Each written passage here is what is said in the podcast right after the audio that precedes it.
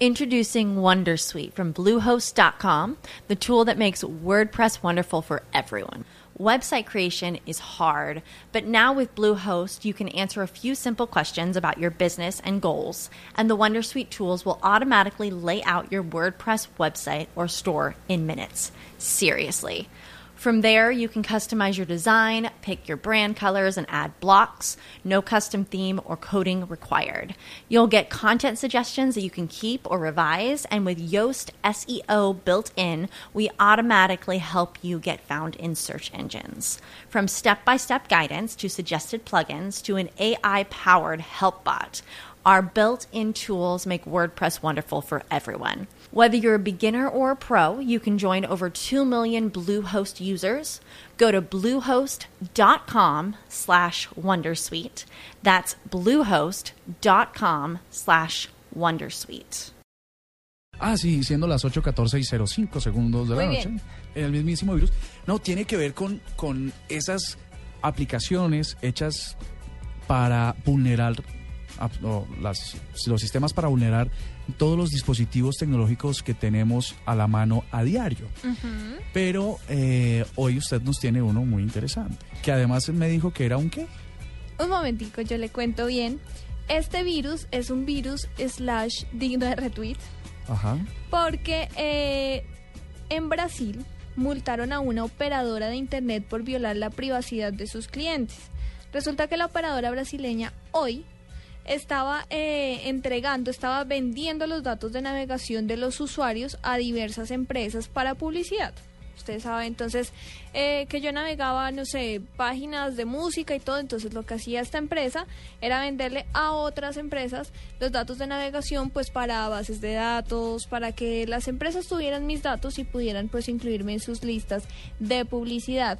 Entonces, ese me parece el virus que me parece pues muy mal que a esta altura de la vida las empresas sigan haciendo esto.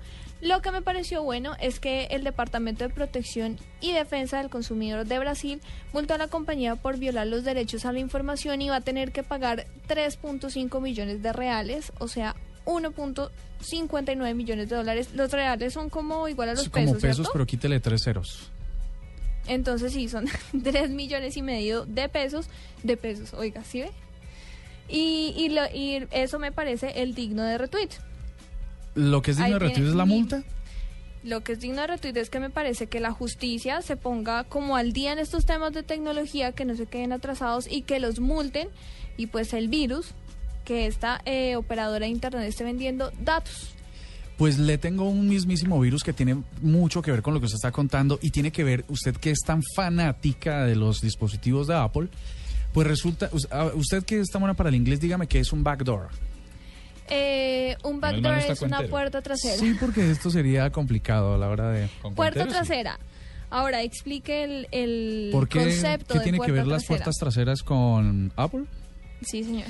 Pues resulta que hay un experto en seguridad que se llama Jonathan Zrarsky, no le puedo Zrarsky.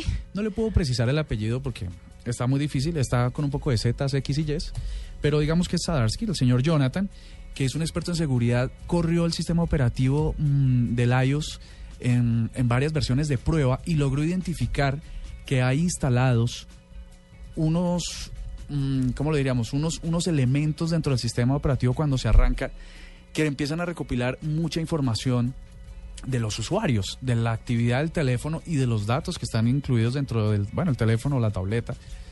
Y entonces lo que pudo decir es que gracias a esos elementos que corren cuando se inicia, eh, se pueden abrir unas brechas de seguridad muy importantes, lo que redundaría en que no solo Apple se quedara con los datos, sino también eh, unas personas expertas eh, en sistemas o hackers. Entonces, eh, la, la pregunta que él que me parece súper válida, el señor Jonathan, es que ¿para qué se ponen a crear esas, esos elementos para recuperar usuarios pensando en que no hay uno más inteligente que ellos? Porque como están ocultos, como se supone que no están a la vista en el código, ¿para qué crean unos sistemas pensando o imaginando con la premisa de que no hay nadie más inteligente? Es que que cuando usted habla de la puerta trasera, yo me acuerdo de Neo. Yo estoy pensando permanentemente en The lo que Matrix. el personaje del pues. Matrix. Exacto. Siempre, siempre, como que él siempre estaba era buscando ese ejercicio y acuérdense que es la razón por la que lo piden, para que Sí, siga, sí, el, sí, sí. siga el conejo blanco y etcétera, etcétera, etcétera, etcétera, etcétera, etcétera. Pues no, esos son...